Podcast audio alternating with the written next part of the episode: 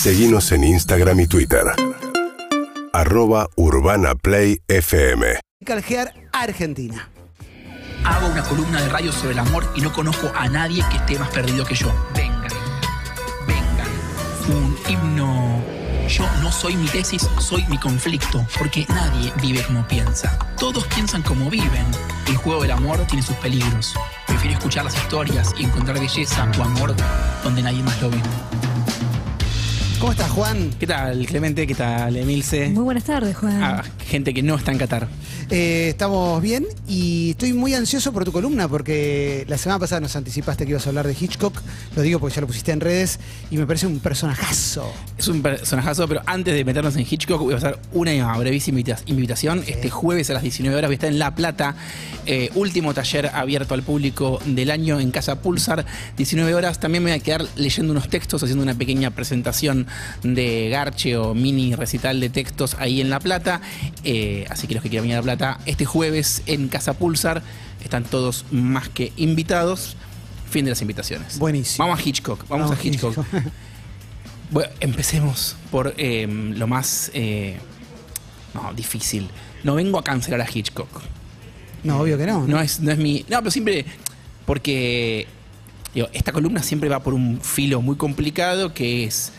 Ni quiero, eh, en algún sentido, exculpar a los personajes de las cagadas que se mandaron, tampoco los quiero enterrar, que es un poco lo que pide la, lógica de las redes, la lógica del tribunismo, ¿no? Como a favor o en contra de Hitchcock. Bueno, mirá, me gustan sus películas, hizo cosas bien en la vida, hizo algunas cosas medio turbias. Vamos a ver si esa turbiedad tiene algo para decirnos eh, a nosotros. Bien, habiendo dicho esto, quisiera empezar por una especie de perfil eh, de Hitchcock, porque pasaba algo parecido con, con Picasso, ¿no? Es alguien que nació hace dos siglos, 1899, la misma edad que es Borges, pero que nos llega en color, que nos llega, eh, que llegó a la televisión. Entonces es un personaje en algún sentido muy contemporáneo, sobre todo de que es eh, recuperado por la Nouvelle Vague, eh, por Truffaut y por todos los franceses que dicen ahí no hay solamente un director comercial, ahí hay un autor. Es, un tipo muy contemporáneo, pero sin embargo eh, nació hace 123 años, es un montonazo. Bien, Hitchcock es católico, es criado muy católico y un barrio trabajador, un perfil eh, muy obrero de la, de la familia de Hitchcock. Es decir, tenemos una idea de Hitchcock vestido de traje, como muy elegante el señor, y la verdad es que viene de un, viene de un contexto 100% laburante y de, un, de una sociedad que es Inglaterra a principios del siglo XX, que ya es conservadora. Su madre, además, era muy conservadora. Emma Hitchcock. Y nos parece que era como muy severa. Podemos trazar, ¿no? Porque si la mamá de, de Skinner en Los Simpsons es la mamá de Norman Bates en Psicosis y la mamá de Norman Bates tiene algo de la mamá de Hitchcock, igual Hitchcock amaba a su madre. Él, sufre mucho cuando él ya está viviendo en Estados Unidos y la mamá todavía está en Inglaterra durante la Segunda Guerra. Él sufre un montón, sufre la muerte de su madre. Pero hay algo de esa madre controladora, severa, castigadora, que eh, se cuela ¿no? en la ficción eh, y aparece en la madre de Norman Bates en Psicosis. Emma Hitchcock eh, lo castigaba físicamente a su hijo. Entre todos los castigos que encontré, el que más me llamó la atención es que lo hacía quedar separado junto a la cama mientras ella descansaba o se echaba una siesta. Es como una tortura. Sí, ¿No? lo tenía horas parado al pibito ahí. Digo, era una madre jodida eh, y, y- y sobre todo muy, muy controladora. Hay un episodio de la vida de Hitchcock que es muy relatado, relatado por Hitchcock en realidad, que es que los padres lo quieren castigar una vuelta y ¿qué hacen? Lo llevan a la comisaría con un papelito, le dicen, llévale esto al comisario, y el comisario ve el papelito y lo mete preso, lo mete en una celda, de presos comunes, está bien, de Londres de principios del siglo XX. El nene le da como un ataque de pánico, lo dejan unos minutos y después lo sacan. Y Hitchcock va a decir, toda mi vida he estado intentando escaparme de esa prisión. Esa- esas formas de, de enseñarles a los niños que había hasta no hace tanto tiempo son muy crueles vistas con el ojo de hoy. Muy Y crueles. De ese momento también. Y no sé si, si, si funcionaban. No, no, te hacen pelota. No, es que lo que te daba era miedo, te- le tenías miedo a tus papás. Miedo, ¿no? Como un Miedo. terror. No sé si, si daba grandes resultados, ni siquiera en materia de disciplina y obediencia. No. Eh, pero bueno, por suerte están quedando, están quedando en desuso. Entonces, tenemos un tipo que viene de un eh, contexto, como decíamos, trabajador, pero con obsesión con la clase y el estatus. Es decir, era como, bueno, somos laburantes, somos acá del barrio. No, no, no, era como queremos progresar, queremos y que, o sea, y lo más importante es el estatus y lo más importante es el lugar a donde llegaste. Había una obsesión con el estatus en la familia, en progresar, en el dinero, en la clase. Represión sexual, obsesión con el estatus y la clase, madre castigadora. Y todo eso, eh, digo, Hitchcock dice, estoy tratando de, escaparme de esa prisión. Deviene en obsesión por el control. Digo, yo no sé cuál es la causalidad entre el episodio de la prisión o no. A mí me interesa más que el chabón lo rescate y dice, yo estoy encerrado en esta cárcel y quiero, entonces quiero controlar a todo y quiero controlar a todos. Hitchcock era muy controlador. O sea, hay un testimonio de uno de los actores eh, diciendo, había una sola manera de filmar las escenas con Hitchcock, la de él. Hitchcock dijo cosas sobre sus actores como, los actores son ganado.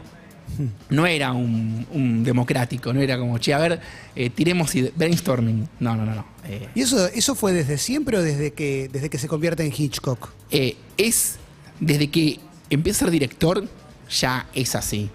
Después se vuelve cada vez peor y enfrentando a, a gente con, con mucho poder. Cuando sale psicosis, la censura de la época se la quiere recortar, sobre todo por la escena del baño. Y lo que hace Hitchcock es muy bueno, agarra, deja pasar unos días, vuelve a mandar la película y dice, ahora saqué el desnudo. Y no toca nada. Y dice, no, no, bueno, sí, mejoró, pero le falta algo. Deja pasar unos días, vuelve a mandar la película y dice, ahora sí recorté el desnudo. No, no, bueno, eh, como al no tener la posibilidad de comparar las versiones y al ser una escena que, es con tantos planos diferentes, tan rápida, a la tercera o cuarta entrega que Hitchcock manda el mismo material, la censura dice, bueno, ahora, quedó- ahora quedó bien, listo. Y se, la dejan pasar. Bien. Eh, entonces era un tipo que en el trabajo era súper controlador y al mismo tiempo era solitario, tímido, inseguro, medía unos 70 y pico, pesaba 150 kilos, no era particularmente buen mozo, pero además alguien con eh, una fuerte timidez, eh, ansiedad social, no le, no le gustaba estar con mucha gente. Eh, era un perfil que uno entendía en algún sentido por qué estaba esa ansia de controlar, porque el mundo le era muy hostil. Eh, Hitchcock, hablando de su absoluto desconocimiento sobre el mundo de las mujeres, dijo que eh, hasta que no estuvo casado, no sabía lo que era la menstruación. Se- No me sorprende. Se enteró. No, no. Como el, el desconocimiento es, es- es total y es absoluto. Y al mismo tiempo, Hitchcock era eh, muy sexual. Un tipo profundamente pajero.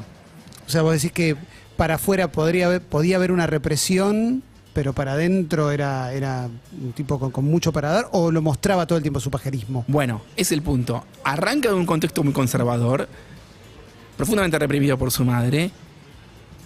No, no es, no es que encuentre un cauce, no es que agarró, se fue a unos swingers, se metió en un foro de gente bisexual y armó unas partusas. No. La manera que encontró Hitchcock de darle cauce a eso es, eh, primero que era un denso con el humor sexual, todo el tiempo haciendo chistecitos y, y no siempre muy atinados. Vamos a ir a ejemplos de eso. Era, era, era un denso y un desubicado con el tema de los, de los chistes y los comentarios sexuales. Y después todo eso fue volcado a su cine. Digo, su cine es claramente el de alguien con una. No quiero usar la palabra. Siempre se habla de la perversión en Hitchcock, pero eh, vamos a dejar eso para la vida real. El cine es de alguien con, un profundo deseo sexual que no puede ser materializado. Y Hitchcock, lo dice. Habla del de el sentido sexual de las esposas, del, del en eh, la ventana indiscreta. No, no es que lo escondió. Hay algo de pulsión sexual traficada o escondida eh, dentro de su obra. Bien, él conoce a Alma Reville, que va a ser su esposa, y ella ya era asistente de dirección y él estaba ascendiendo todavía en el mundo del cine, empieza en el cine mudo. Y en esa época alguien que no te puedes acercar a una mujer que tuviera un estatus eh, superior. Por ejemplo, a mí me gusta Emilce, yo soy columnista, Emilce es conductora, no la puedo invitar a salir. ¿Por qué? Porque tiene un estatus superior, entonces no te puedes acercar, no puedes tirarle onda. Mirá. Alma tenía un estatus superior al de Hitchcock en el escalafón del estudio de dirección, entonces él no le habla. Solamente cuando él llega a ser de dirección y logra sumarla a ella como montajista en proyecto, es que la invita a salir. Bien, se conocen, eh, tienen, un, tienen un vínculo que va a ser eh, en muchos sentidos de intensa colaboración. Ella va a colaborar en todas las películas de Hitchcock. Tiene créditos como guionista, tiene créditos como montajista, como continuista. Eh, aparece, eh, es una colaboradora muy intensa de la vida artística de Hitchcock. Son grandes amigos. De hecho, él, cuando él recibe el eh, Lifetime Achievement Award de la Academia, eh, dice quiero agradecer a cuatro personas, a una guionista, a una montajista, a una madre y una cocinera, y todas se llaman Alma Reville. Muy bueno. Él solo le agradece a ella, pero es un vínculo eh, no sexual. No tienen relaciones sexuales, excepto para la concepción de su hija. No hay, no, no, no tuvieron, era, eh, de hecho, es probable que Hitchcock no tuviera relaciones sexuales casi en toda su vida. Claro, ni, antes de la concepción ni después de la concepción. Sí, eh, vivió una vida de profunda insatisfacción sexual. Eh, no me sorprende, no lo digo desde un lugar eh, burlón hacia Hitchcock. o- No, de hecho, al revés. Yo lo leo, y me- o sea, en un punto me parece trágico, porque hoy pregun- preguntaba en redes, la pregunta en redes fue, ¿hace cuánto que no? ¿Cuál fue el- la mayor cantidad de tiempo que pasaste sin coger? Y había gente que decía, uy, no sé, tres meses la pasé re mal, y gente que decía un año, dos años, tres años, cinco años, veinte años, y hay gente que decía, no, yo lo elegí porque no quería, porque me quería desintoxicar, porque basta de comerme boludo, lo que fuere, y hay gente que decía, me sentía el peor, no tolero el rechazo, eh, me sentía muy solo. La verdad es que pensar en una vida de alguien que tiene todo ese interés sexual y no tiene la manera de, de canalizarlo es, es, es triste. No recuerdo cuál fue la columna que hiciste de quién. Ah, Pinti. Pinti. Mm, Pinti, de claro, si vos partís de la base que te sentís rechazable, lo más probable es que ni siquiera lo intentes y ahí se genera una cosa terrible. Por esto, eh, por eso esto que vos contás de no le invita a salir hasta que él tiene un estatus dentro de- de- del mundo del cine, también tiene que ver con que ahora tiene una carta de presentación y algo que le da un poquito más de seguridad. Bien, el tema es que una vez que lo tuvo, Hitchcock mm, eh, apuntó a lo más difícil del universo, que eran sus actrices. Porque además no es que eh, eran las más lindas de todas. Era Grace Kelly, era Kim Novak, era, era eh, Tippi Hedren, que es la mamá de Melanie Griffith, si no me equivoco. Eh, Shani League, que es la mamá de Jamie Lee Curtis. Eh, mm, él tenía un arquetipo de actriz que es rubia, medio distante, gélida. No le gustaba para nada a Marilyn Monroe. Decía, tiene un cartel que dice sexo colgado. No le gustaba la mujer. Decía que le parecía, eh, he leído entrevistas, decía que le parecía burda. Sí, le parecía vulgar. A él le gusta la mujer elegante. Bueno, le gusta Grace Kelly, termina siendo la princesa de Mónaco. Eh, ese es el arquetipo eh, de la mujer en, Hitchcock. Y él tiene eh, un interés eh, muy intenso por estas mujeres que adivinen si le dieron bola o no le dieron bola. Bueno. El tema eh, con esto, que es, digo, ahí hay un caldo para el resentimiento muy fuerte. Hitchcock citaba a un dramaturgo francés llamado Victorien Sardou, que como consejo de escritura decía, torturen a las mujeres. Y Hitchcock decía, el problema con el cine actual es que no se las tortura lo suficiente. Debe estar en el mundial. Sí. Que, Juega, juega de local. Juega de nueve. que si lo pensás como una indicación de dramaturgia, bueno, discutiremos si las películas son más o menos interesantes con eh, torturas a, a las mujeres o con la mujer que sufre eh, o con la mujer asesinada. Eh, digo, eso es eh, una discusión estética. Ahora, si esto se va para la vida real, tenemos otros problemas. Bien, antes de meternos con los problemas de Hitchcock, quiero decir que Hitchcock, en algún sentido, para su época, es muy poco misógino colaboraba con mujeres, trabajaba con mujeres, las admiraba, les daba créditos. De hecho, su gran colaboradora, además de Alma, es John Harrison, que va a ser, que termina siendo la productora de Alfred Hitchcock, Hitchcock Presenta, el programa de televisión. Es decir, y además sus personajes femeninos son fuertes, son complejos, son deseantes. Digo, hay algo en Hitchcock que es como interesante y avanzada para la época en respecto a la representación de la mujer en el cine y también con respecto a las mujeres con las que trabaja. Bien, el problema es que eh, no era sádico solamente con sus personajes, es sádico con las mujeres, eh, con sus actrices en general. Y ahora comienza una lista más o menos larga de cosas que le fue haciendo Hitchcock a actrices. A Elsie Randolph era alérgica al humo y le hace rodar una escena entera adentro de una cabina de teléfono llena de vapor y de humo. A Jesse Matthews y a Doris Day no les hablaba durante el rodaje y cuando les hablaba solo lo hacía mirándoles la concha. Porque era más, era muy eh, de, eh, de hacer sentir desprecio. Como no hablarles a las actrices eh, o aislarlas del resto de la- del, del elenco. Nadie le habla a tal. Y la dejan de lado. Porque quería como eh, buscar la fragilidad, la desesperación, etcétera. Eh, pero hacía cosas en el, en, el, en el- en el mundo real, bastante jodidas.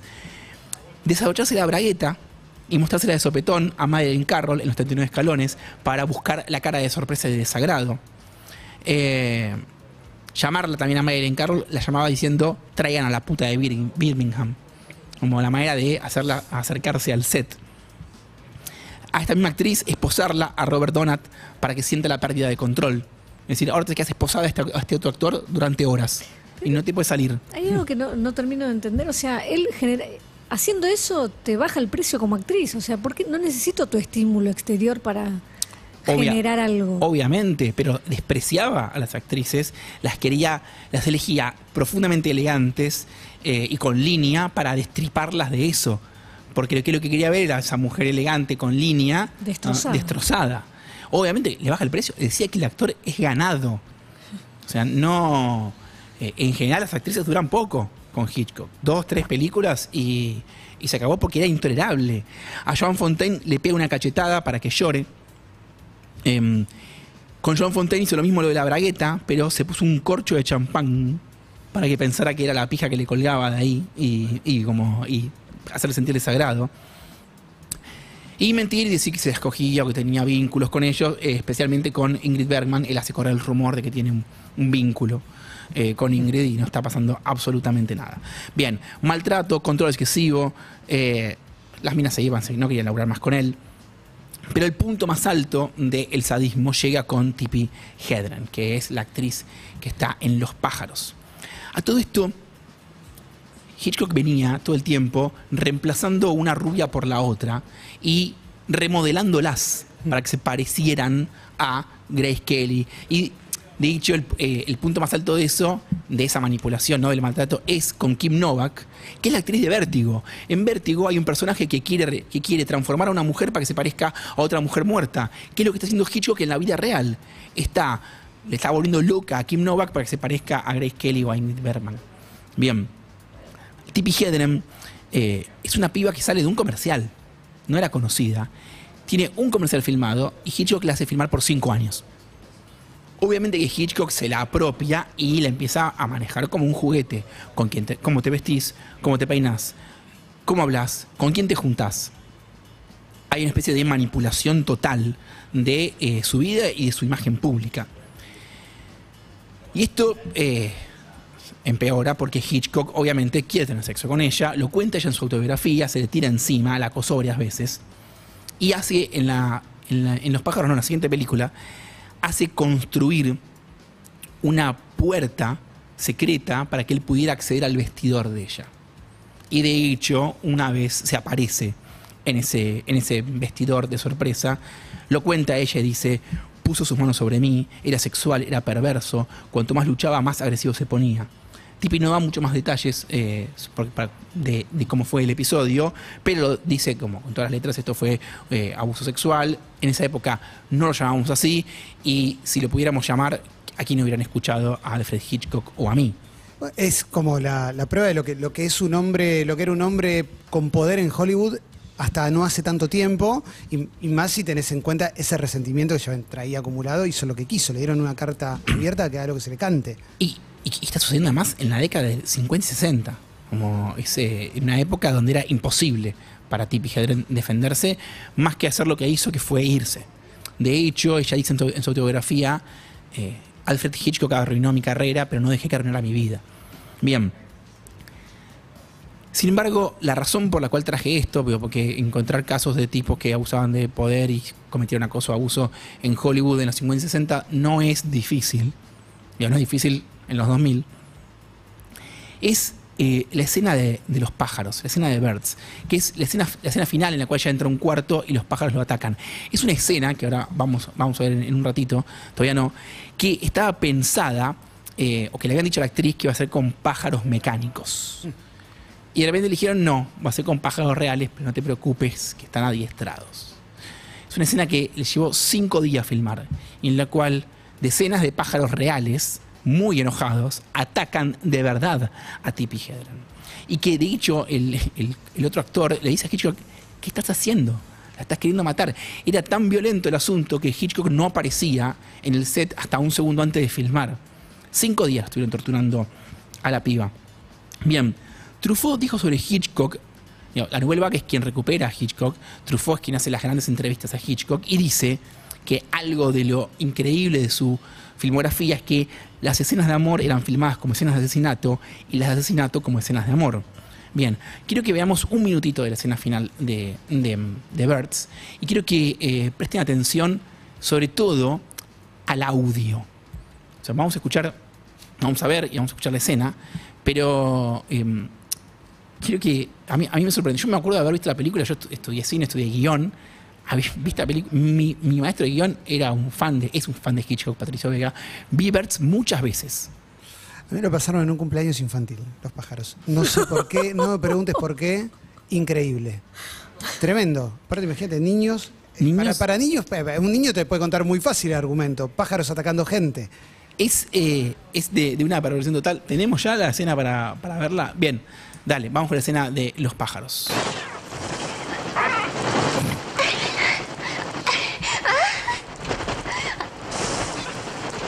Alguien está siendo atacado por pájaros y no está gritando, Porque está cagada hasta la pata. está gimiendo. Ah, Cierra los ojos y escucha la escena. sí, sí, sí.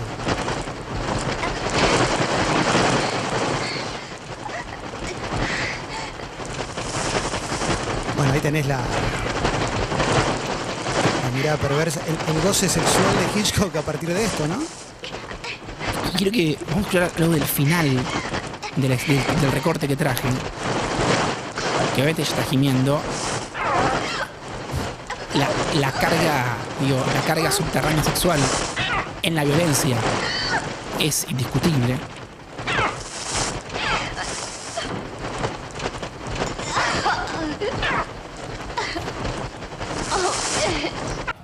Ah, dice, lo escucharon al final, dice, oh, Mitch. O sea, eh, es- es- ese segundito de audio final, que se fue un poco en fade, ella no solo está gimiendo, sino termina la escena haciendo, ah, Mitch. O sea, el audio, si sacas el aleteo de los pájaros, es de una porno. Sí. Es, digo, y si vos decís, lo ves, pensás desde lo estético, decís, oh, qué increíble, cómo agarró y cargó de energía sexual una escena de violencia, bueno, y nos, y nos limitamos hasta ahí, ok, es una película, pero si pensás que a la actriz le están tirando pájaros de verdad por la cabeza, Sí, que Que la- violento en serio. que la mina después tuvo desmayos, pesadillas, que como años le cagó la vida y que después el mismo chabón eh, la intentó violar. Le puso una, le puso una puerta para meterse en su vestidor y, le, y la fue a acosar. Y, la pas- y hay mil historias que la pasa a buscar con la limusín, que se le tira en la parte de atrás de la limo. Decís, che, eh, como acá eh, eh, se cruzó una línea muy grave. Se cruzó, se cruzó una línea muy grave.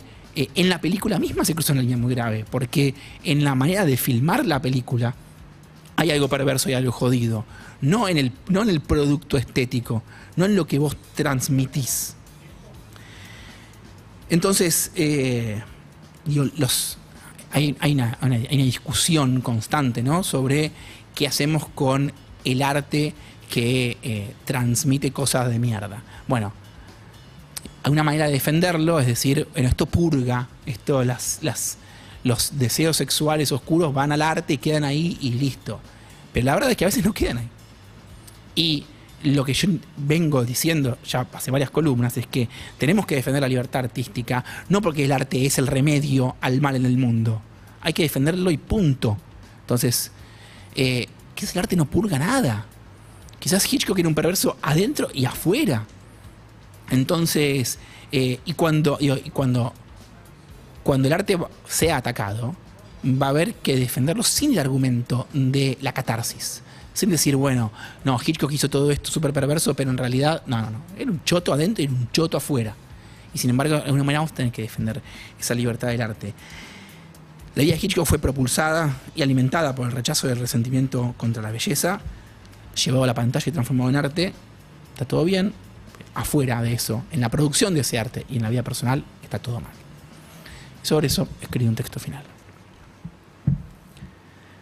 Te gustan las rubias, frías, con clase. Te gusta la elegancia por sobre lo exuberante. No solo te gustan, las adorás, soñás con ellas, con tenerlas, con rozarlas, con inspirar el aire que sale de su nariz sin mácula, llenarte el pecho de belleza tibia y felicidad. Pero no te corresponden. Porque sos gordo, porque dicen que sos feo, porque venís de un barrio pobre de Londres, porque nunca te enseñaron cómo hablar a las mujeres. ¿Por qué? Si tenés talento, éxito, inteligencia, audacia, si tenés plata, poder y la gente te ama. Aún así, eso que deseas te ignora. Creciste ante tu madre sumiso, temeroso y obediente, y frente a la rubia primigenia, la belleza gélida de las mil caras, te arrodillaste deslumbrado, luego resentido y finalmente déspota. Como no fueron tus parejas, las convertiste en tus empleadas, tus objetos, tus juguetes, tus muñecas. Alfred Hitchcock estaba obsesionado con sus actrices, las controlaba, las sometía, las manipulaba, y con Tippi Hedren llegó al acoso, al abuso, dentro y fuera del set. No era un misógino cualquiera, Trabajaba con mujeres, las admiraba, las escuchaba y les daba más espacio que la media de los hombres de la época. Su resentimiento era contra las mujeres hermosas, contra la belleza que dominaba en el set pero que nunca pudo tener fuera de él.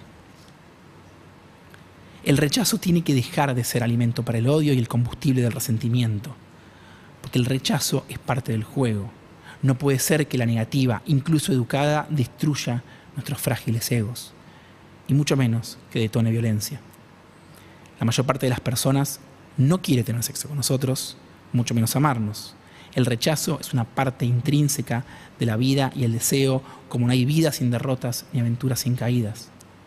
La negativa duele, pero no significa o no debería significar más que eso, desconexión y no fracaso. Se asume con hidalguía que hoy no se pudo, se acepta el dolor pequeño, gigante, de no ser elegido y se sigue adelante.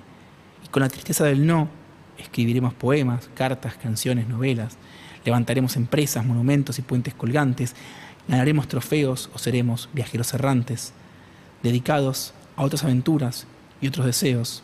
Quizás encontremos a alguien que sí nos quiera. Esto fue Cazador Solitario Alfred Hitchcock y esto es Grace Kelly la mayor rubia de Hitchcock. Por Mika. too flirty, do I like what you like? I could be wholesome, I could be loathsome, guess I'm a little bit shy. Why don't you like me? Why don't you like me without making me try? I try to be like Grace Kelly, were too. So I tried a little mind.